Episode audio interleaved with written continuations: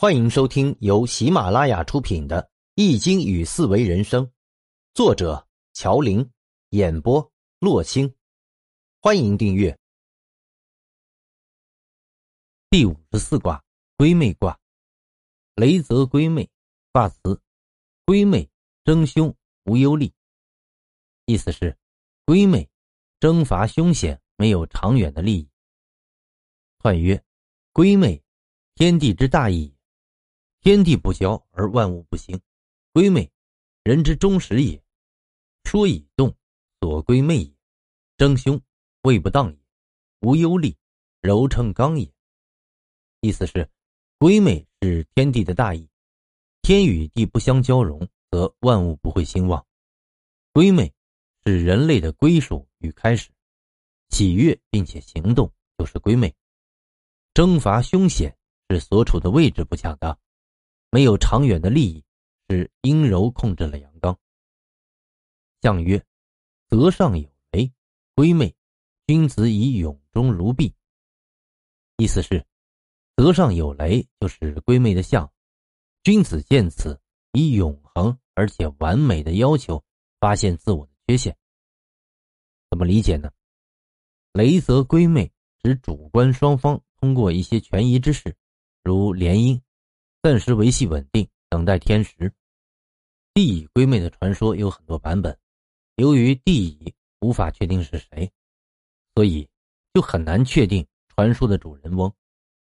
商汤叫帝乙，纣王之父也叫帝乙，因此传说的版本有商汤和纣王之父，而较为流行的说法是纣王之父。商王文丁杀了周族首领季历以后，商周关系恶化。季历之子姬昌继位之后，积极的蓄积兵力，准备为父报仇。此时，位于商王朝东南的夷方部落先后叛乱，反对商朝。帝为了避免东西两方同时受敌，也为了修好因其父杀季历而紧张的商周之间的君臣关系，采用和亲的方法来缓和商周矛盾，稳定局面。希望商周两国之间彼此不计前嫌，亲善相处。姬昌审时度势，认为商和周之间的实力差距太大了，急于报仇并不现实。为了稳住时局，争取时间，同意与商联姻。此事史称“帝乙归妹”，一时传为了美谈。商周两方皆大欢喜，商周同归于好。开卦六五说：“帝乙归妹。”以指元吉，有福祉的事情开始就吉利。归妹卦和壁卦具有类似性，都是通过结盟来达到目的，但壁卦强调出于本心。壁卦卦辞说：“壁吉元氏，元永贞无咎。”而归妹是为了权宜，是因为征伐凶险没有长远利益，这就是卦辞所说：“归妹征凶无忧虑。”男婚女嫁是天经地义，男女相交，人类才能繁衍。天地不交，万物不能生长；邦邻之间相交，才能相互了解。万物皆有天命，也皆有始终。这就是彖所说：“归妹，天地之大义。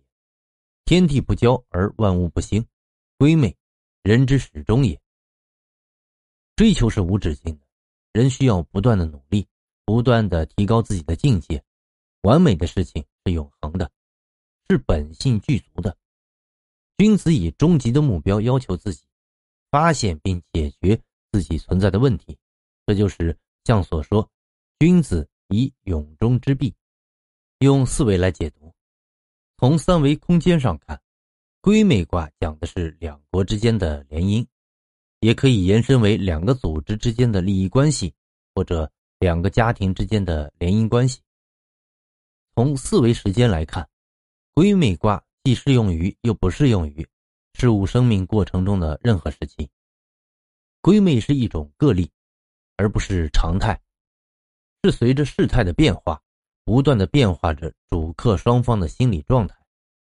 归妹卦从主体的状态、客体的状态，主体因时事的变化而变化，主体因心理的变化而变化，客体因思想坚定而得意，主体因反复无常，最终一无所得。这六个十位阐述归妹卦的演变。这六个十位有并行，也有相续。我们来看初九爻：归妹以地，我能履征吉。意思是用小女联姻，脚受伤了还能行走，征伐吉利。象曰：归妹以地，以恒也。我能履吉相成也。意思是归妹以地是为了能长久，我能履是好运相互承接。怎么理解呢？地以归妹时代的商朝还处于繁荣强大的时期，此时的周只是商王朝治理下一个邦国，虽然实力逐渐强大，但跟商朝相比还有很大的差距，一强一弱，一个处于强盛的后期，虽然国力受损，但还足以远征；一个处于崛起的前期，虽然胸怀天下大志，但实力不济。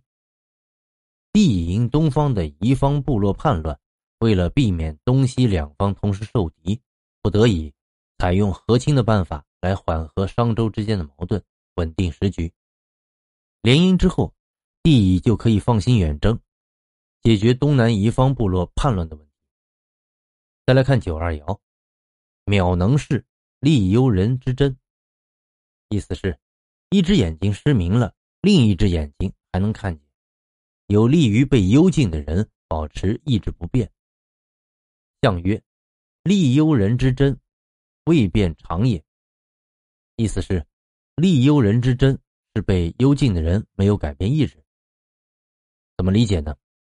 联姻客体周文王姬昌，此时一方面想报杀父之仇，另一方面他还清醒的认识到自己和商朝之间的实力差距，他所能做的就是。保持邦国稳定，励精图治，等待时机。在帝乙归妹之后，周文王姬昌广施仁政，礼贤下士，发展生产，深得人民的拥戴。由于引起商王纣的猜忌和不满，将姬昌囚禁于当时的国家监狱。姬昌被囚后，殷纣王以种种野蛮手段对其进行侮辱和折磨，甚至将其长子杀害后。做成肉羹逼其吞食，姬昌被囚禁了七年，在狱中，他将伏羲的先天八卦改成了后天八卦，并引而生之，触类而长也，以本纪相推，将八卦相叠，推演而成六十四卦，并系以卦辞爻辞，完成了《周易》这部千古不朽的著作。这便是历史上著名的文王居而演《周易》的故事。再来看六三爻，归妹以居，反归以地。意思是，本来用长女联姻，反而用小女联姻。象曰：归妹以居，未当也。意思是，归妹以居不恰当啊。怎么理解呢？联姻的主体是出于权宜之间的联姻，因此，在联姻的过程中，因时势的变化而出现了策略的变化。用长女还是用幼女联姻，其差别在于联姻维持时间的相对性。长女联姻随着长女的年龄渐长，就会逐渐失去容颜和魅力，导致失宠，从而降低了联姻时间上的意义。而用小女联姻，小女可以保持更长时间的美丽，则联姻的作用可以更为长久。壁卦卦辞说：“元永贞，无咎。”只有保持初心不变，才能得信于人。虽然用长女联姻不恰当，但用幼女替换又违背约定，各有利弊，好坏很难判断。再来看九四爻，闺妹迁妻，迟归有时，意思是延误了联姻的日期，推迟联姻自有时间上的安排。象曰：迁妻之志，有待而行也，意思是。延误日期的想法是想待命而行，怎么理解呢？联姻的主体在十位三的矛盾纠结中出来之后，又陷入了新的矛盾纠结。在约好联姻和完成联姻的过程中，主体随着战争的进程、时势的变化，心态也发生了变化，如果战争顺利，则想毁约；如果战争不顺利，则想履约。先期就是心态的影响而造成，迟归是要观察等待时事变化的情况。再来看六五爻，地以归妹，其君之妹不如其弟之妹良，月起旺吉。意思是，帝乙把妹妹嫁给姬昌，姬昌的姨妹没有帝乙妹妹的姨妹精美，到了月圆的时候吉利。象曰：帝以归妹。不如其弟之妹良也，其位在中，以贵行也。意思是，弟以归妹，不如其弟之妹良也，是因为他处于中正的位置，所以上天会助他富贵。怎么理解呢？主体不得已而采取联姻的策略，但对于客体而言，联姻是一个非常好的机会，把握这个机会壮大国力。闺妹的事情终于成功，联姻之后，姬昌发现他的衣服远远没有弟乙妹妹的精美，这反映了国家的实力，也印证了联姻策略的正确，也是上天在帮助姬昌。再来看上六爻，女成筐无实，是亏阳，无血，无忧力。意思是，女人背着箩筐，但里面没有果实；男人要杀羊。但不见血，没有长远利益。象曰：上六无实，长虚筐也。意思是，上六没有果实，因为背的是空筐。怎么理解呢？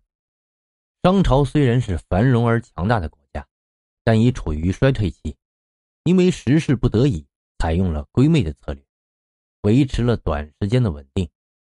但由于国内的问题没有得到解决，特别是。商纣王登基之后，荒淫无道，国力日渐衰退，导致了灭亡，所以最终结果一无所得。那这一卦给我们的人生启示是什么呢？出于真心的事情，才能得到圆满的结果。听众朋友，本集已播讲完毕，请订阅专辑，下集精彩继续。